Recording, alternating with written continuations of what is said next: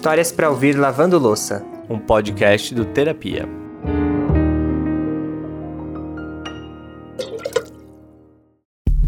Buchinha na mão e detergente a postos, que tá começando mais histórias para ouvir lavando louça. E para a história de hoje, ó, eu já vou adiantar que é preciso não só aquele paninho de prato para secar as lágrimas, mas também a mente aberta para se surpreender com tudo que você vai ouvir. Vocês sabem que sempre aqui no Terapia, o que a gente tenta fazer com as histórias é trazer um entendimento em cima do que o nosso convidado ou convidada tá contando pra gente. Só que hoje é um caso um pouco diferente, porque é difícil para nós, e quando eu digo nós, eu estou falando de seres humanos no geral, explicar o que acontece em outros planos que não esse aqui, o físico, que a gente conhece. A Carol vai contar a história da partida da mãe dela, que se foi quando ela ainda era criança, e como que ela lidou com tudo isso. Só que mais profundo ainda é que a mãe avisou que ela ia morrer, mesmo sem ter qualquer sinal aparente de que isso pudesse acontecer. Ela foi toda cuidadosa de me preparar, de preparar minha irmã, para que possamos é, ficar firmes, né, e suportar a perda. Como ela falou, é, seja firme, onde eu estiver, estarei olhando, olhando e guiando, né, vocês. É difícil não querer saber mais, né? Eu já tô aqui, ó, encostadinho na pia. Então, bora para mais um episódio. Eu sou o Lucas Galdino. E eu, Alexandre Simone. E esse é o Histórias para Ouvir Lavando Louça. Uma das coisas que deve afligir a maternidade e a paternidade é o medo de partir e deixar seus filhos desamparados. E a mãe da Carol convivia com esse sentimento constantemente. Só que no caso dela, existia um motivo para isso. Independente da crença religiosa de cada um, uma coisa que nós podemos concordar é que existem pessoas que de fato são mais sensitivas a certas coisas. E essa sensibilidade é o que faz surgir algumas percepções que não são frequentes para a maioria das pessoas. E minha mãe era realmente, ela sonhava muito, muito mesmo. Ela tinha uma sensibilidade, às vezes ela sonhava, ela falava, ó, oh, sonhei com isso, vai morrer alguém. E de fato, alguma pessoa assim, às vezes ligava e falava, ó, oh, morreu fulano de tal. E eu até, até um tempo atrás eu tava conversando com uma prima minha, porque como eu era criança, então algumas coisas assim fugiu da memória. E essa minha prima, ela contava, falava que uma vez minha mãe pegou e falou para ela: Olha, você não vai ficar casada com essa pessoa, não, tá? E ela, de fato, ela não acreditava. Ela, meu Deus, que não sei o quê. Mas minha mãe, ela tinha essa sensibilidade. Minha mãe sonhava muito. Ela vivia conversando comigo, né, sobre a possível partida dela. Só que, como eu era criança, então eu não tinha muito essa percepção, né? Eu, eu, eu era inocente, eu não sabia que de fato iria acontecer. E uma vez ela falou pra mim, né? Ela, tinha até uma amiga dela na, na, na nossa casa. E ela falou: Ah, eu vou morrer. Eu vou morrer, eu vou morrer. E ela chorava muito, muito mesmo. E ela falava: Filha, fica bem. Fica bem. É, onde eu estiver, eu sempre estarei olhando por, por você e pela sua irmã. Seja forte para suportar a minha perda. Eu ficava: Para de palhaçada, mãe, para de palhaçada, enfim. E pelo que a Carol conta, foram algumas vezes que a mãe dela trouxe isso, como se ela soubesse mesmo o que ia acontecer. Ela tinha esse campo muito aberto, né, para sentir as coisas, mas não era algo formal. Ela chegou a ser espírita, mas em determinado momento se tornou evangélica, e foi na igreja que a Carol cresceu. E parece que a intenção da mãe e o tempo que ela teve foi para tentar preparar a Carol e a irmã ela repetia isso e mesmo que a Carol não processasse isso muito bem, afinal ela só tinha 12 anos, né? Parecia que ela sabia sim de algo. Olha, eu acho que ela tinha 41 anos. 41 anos. Minha mãe era muito bem de saúde, minha mãe não era hipertensa, não era diabética, não tinha nenhuma comorbidade. E meus pais na época eram separados já, né? Eu sempre fui uma criança muito amada, tanto pela, pelo meu pai como pela minha mãe. E no final de semana desse acidente, ela preparou tudo. Eu fui para casa do meu pai, eu lembro que era uma sexta-feira, e quando eu estava na porta, ela olhou assim para mim ela falou: "Nossa, você tá tão linda, é, você sempre será meu biscoitinho queimado". e eu fiquei olhando assim para ela e falava: "Mãe, mãe, tem que ir, que meu pai já tá me esperando, meu pai já, já chegou, tem que ir". E fui, né? Porque eu era criança. Fui para casa do meu pai e depois no no sábado, né? Eu, eu não lembro mais ou menos, mas acho que foi num sábado. Ela ainda ligou lá para casa do meu pai, pediu para conversar comigo, né? Ficava, ficamos, ficamos conversando no telefone. E ela falou para mim que, que me amava, o quanto me amava. Ela pediu para falar com a minha madrasta, porque na época as duas tinham um atrito, né? Então ela pediu para minha madrasta cuidar de mim, pediu perdão à minha madrasta. Depois eu, eu lembro que no, no dia do acidente eu tava tentando conversar com a minha mãe, falar, ligar de fato para ela, né? Porque eu queria falar com ela. E eu não conseguia. Eu ligava, ligava, chamava, ninguém atendia. Eu ficava, meu Deus, não consigo falar com a minha mãe. E eu falava com a minha madrasta, tô tentando ligar pra minha mãe, eu não consigo falar com a minha mãe. Ela, calma, daqui a pouco você tenta de novo. E depois eu liguei e uma prima minha atendeu. Uma prima minha atendeu e uh, minha prima falou, Carol, é, caiu um poste, né, aqui na rua. Caiu um poste e agora no momento você não vai conseguir falar com sua mãe, mas daqui a pouco você liga. E eu fiquei, meu Deus, caiu um poste. Aí eu fiquei, meu Deus, é. Depois eu tento ligar de novo, né? Mas eu fiquei com aquela interrogação, né? Aí eu falei pra minha madrasta, poxa, minha prima tá lá na casa da minha tia e eu não consigo falar com a minha mãe. Logo em seguida, meu padrinho chegou, né? Chegou na casa do meu pai junto com meu pai. E eu fiquei, falei, meu Deus, o que, que meu padrinho tá fazendo aqui na casa do meu pai? Porque de fato ele não era muito de frequentar a casa do meu pai, né? E aí meu pai, Carol, apresenta a casa pro seu padrinho. E aí eu fui apresentando os cômodos, né? E eu falei, aqui, tia, isso aqui é o meu cantinho. Quando eu venho pra casa do meu pai, eu durmo aqui. Aí meu tio, com uma cara de preocupado, ele falou assim: é, Carol, tem que te contar uma coisa. Aí eu, o quê? Aí ele é, sua mãe caiu. Sua mãe caiu ela tá no hospital. E nisso, quando ele falou, eu, quando eu era pequena, eu sempre tive uma preocupação, eu era muito agarrada com a minha mãe. Então eu já comecei a gritar, chorando, chorando, chorando. Eu lembro que eu cheguei, eu fiquei tão fraca que eu cheguei a cair no chão e meu pai veio me abraçando, minha madrasta, me deram copo com açúcar na época. E eu não sabia que tinha acontecido de fato com a minha mãe. Eu pensava que minha mãe estava no hospital, que minha mãe estava bem, né? Só tivesse caído, se machucado. Eu não sabia real o que de fato aconteceu. Só que ela não conseguiu é, de fato escapar. Quando a Carol escuta essa mensagem, né? É, agora você não vai conseguir falar com a sua mãe, mas daqui a pouco você liga. Ela ainda não tinha dimensão do que tinha acontecido, que na verdade tinha ocorrido um acidente e que a mãe dela realmente tinha morrido. Trazer uma notícia dessa para uma criança deve ser algo extremamente doloroso e complexo. Existe o medo da reação e do que vai ser daquela menina de só 12 anos a partir daquele momento.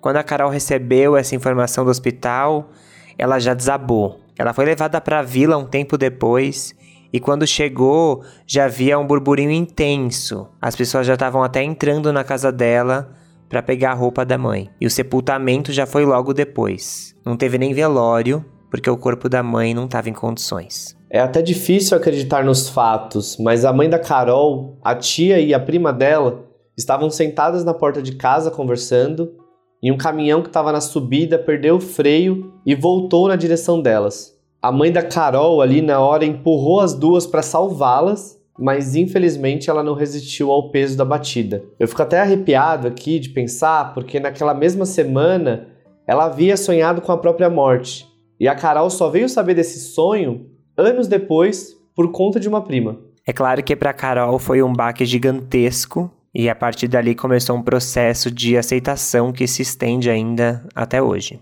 E eu fiquei assim, ainda minha ficha não sabe quando a ficha não cai. Você acha que tudo vai ficar bem. Né? De fato, eu achava que tudo ia ficar bem. E já me levaram já pro enterro, pro sepultamento, só que de fato, assim, eu olhava, via as pessoas chorando, eu não conseguia, né, expressar meu, senti meu sentimento ali, porque eu achava que minha mãe iria voltar. E eu fiquei um tempo na casa da minha tia, de uma outra tia minha, que não é a que estava no acidente, era uma outra, que morava também na vila. Ficamos lá e eu sou muito grata porque foi um período assim que muitas pessoas me ajudaram e ajudaram a minha irmã. Eu tinha 12 anos e minha irmã deveria ter uns 17, 18 anos. As, as pessoas ficavam comovidas com a história e ajudavam a gente, levava compras. É, eu tinha uma tia que me levava para passear, para tentar né, eu esquecer essa dor, esse sofrimento. E ao, com o passar do tempo, a minha ficha foi caindo. Minha ficha foi caindo e eu falo que a dor da saudade é uma dor insuportável. Não tem remédio que, que resolva. A partir do momento que a minha ficha foi caindo, eu fiquei, meu Deus, cadê minha mãe? Éramos muito amigas, unidas, né? E eu tava na casa da minha tia ainda, e a gente ficou um período lá e depois voltamos para nossa casa. E quando voltamos para nossa casa, a gente foi fazer uma faxina, né? Porque a, a casa mal bem tava muito ficou muito tempo fechada, então comida estragou. A gente também foi, né, pegar as roupas da minha mãe para doar para algumas que não serviam jogamos fora, enfim. E nessa arrumação encontramos uma carta na qual minha mãe deixou, eu acho que foi dois dias antes né, do, do acidente. A carta ela foi no dia 8 do 5 né, de 2006. E ela se refere à minha irmã, porque minha irmã era mais velha. Ela fala: Fernanda, minha filha querida, você sempre foi uma filha maravilhosa. É Desculpa. Quero te pedir uma coisa. Não saia da nossa casa. Fique com a sua irmã. Sem brigas, amigas. Será só vocês. Amam-se. Quero vocês unidas para poder suportar a minha falta. Quero que vocês saibam que eu amo vocês. Sem diferença cada uma com a sua personalidade. De onde eu estiver, estarei sempre perto de vocês, te guardando, te guiando, te protegendo. Amor de mãe dura para sempre. Fique em paz. Que Deus possa sempre guardar vocês duas, Carol e Fernanda. Embaixo ela deixou a senha do banco, porque tinha dinheiro né, na conta. Atrás ela colocou: Vocês serão para mim as rosas mais lindas de um jardim. Aí botou Carol e Fernanda, um coração. E botou Fernanda, princesa. Carol, rainha. A gente precisa até retomar o fôlego para seguir depois de ouvir tudo isso, né? É uma história muito forte, em muitos níveis. E um detalhe que a Carol contou também foi que na semana do acidente, a mãe dela deixou de ir no aniversário da família que era tradição, inclusive, ela fazer o bolo, porque ela não estava legal. E foi nesse dia que ela escreveu a carta. Ao mesmo tempo que é uma emoção muito forte para Carol ler a carta, eu acredito que seja também um conforto ter essas palavras tão bonitas da sua mãe num papel que ela mesma escreveu. É uma ponte, né, que tá ali quando ela precisar. É a mensagem de que amor de mãe dura para sempre. Hoje a Carol já é uma adulta formada e ela conseguiu ressignificar a passagem da mãe. A saudade ela é para sempre, ela é eterna.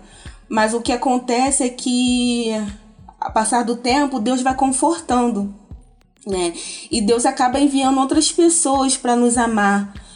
E eu sou muito grata, muito grata, como eu sempre falo, às pessoas que me ajudaram. Hoje eu consigo é, ter uma, uma outra visão da vida, de a gente não desperdiçar nosso tempo com as coisas fúteis, a gente perde muito tempo com as coisas desnecessárias. E o amor, ele é, ele é simples, o amor é gratuito. Então a gente às vezes fica com uma picuinha, brigando com um familiar, e a gente não sabe a hora, o dia que, esse, que essa pessoa vai partir. Eu sempre falo que eu eu sou eu as pessoas me conhecem né eu sou muito brincalhona eu sempre tento transmitir é, alegria para as pessoas, amor.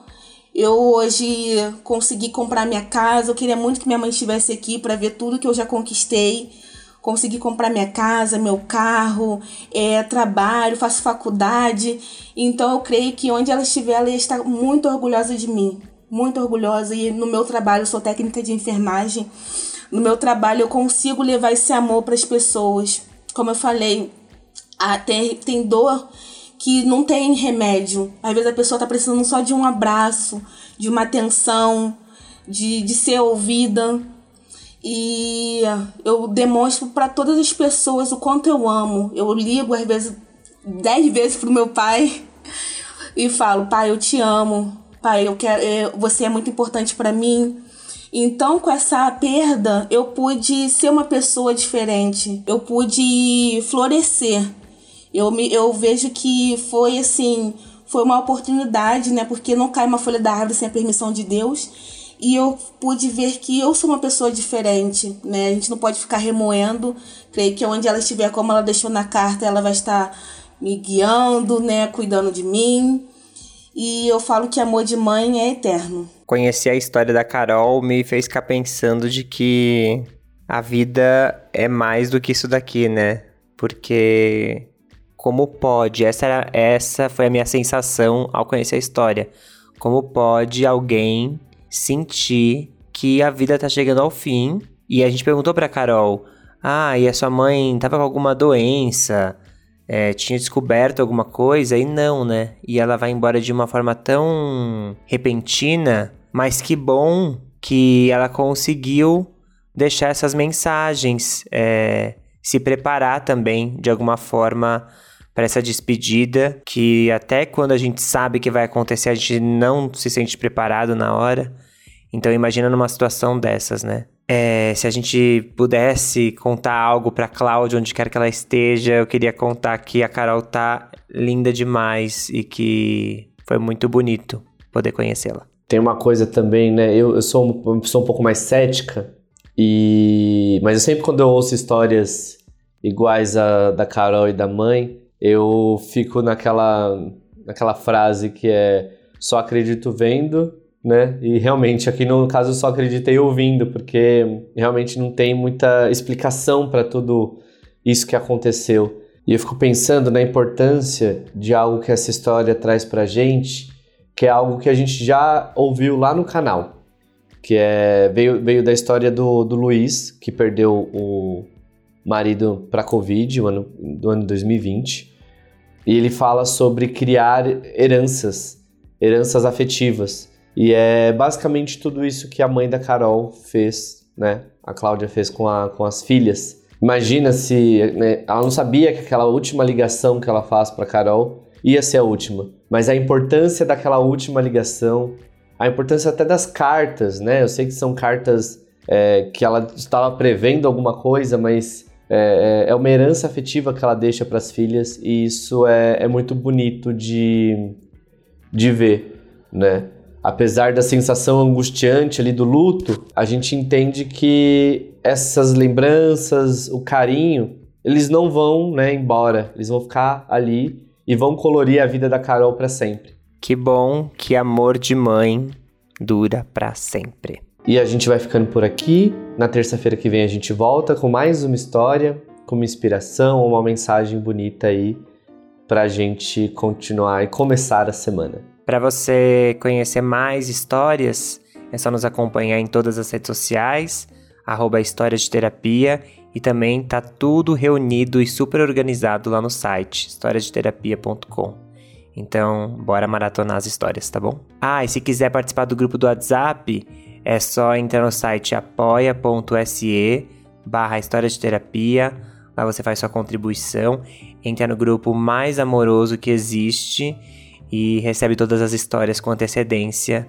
Ali é um lugar para a gente conversar sobre o que, quais sentimentos essas histórias nos despertam. Muito obrigado pela sua companhia e terça-feira que vem a gente lava mais um pouquinho de louça juntos. Um beijo e cuidem-se bem. Até lá.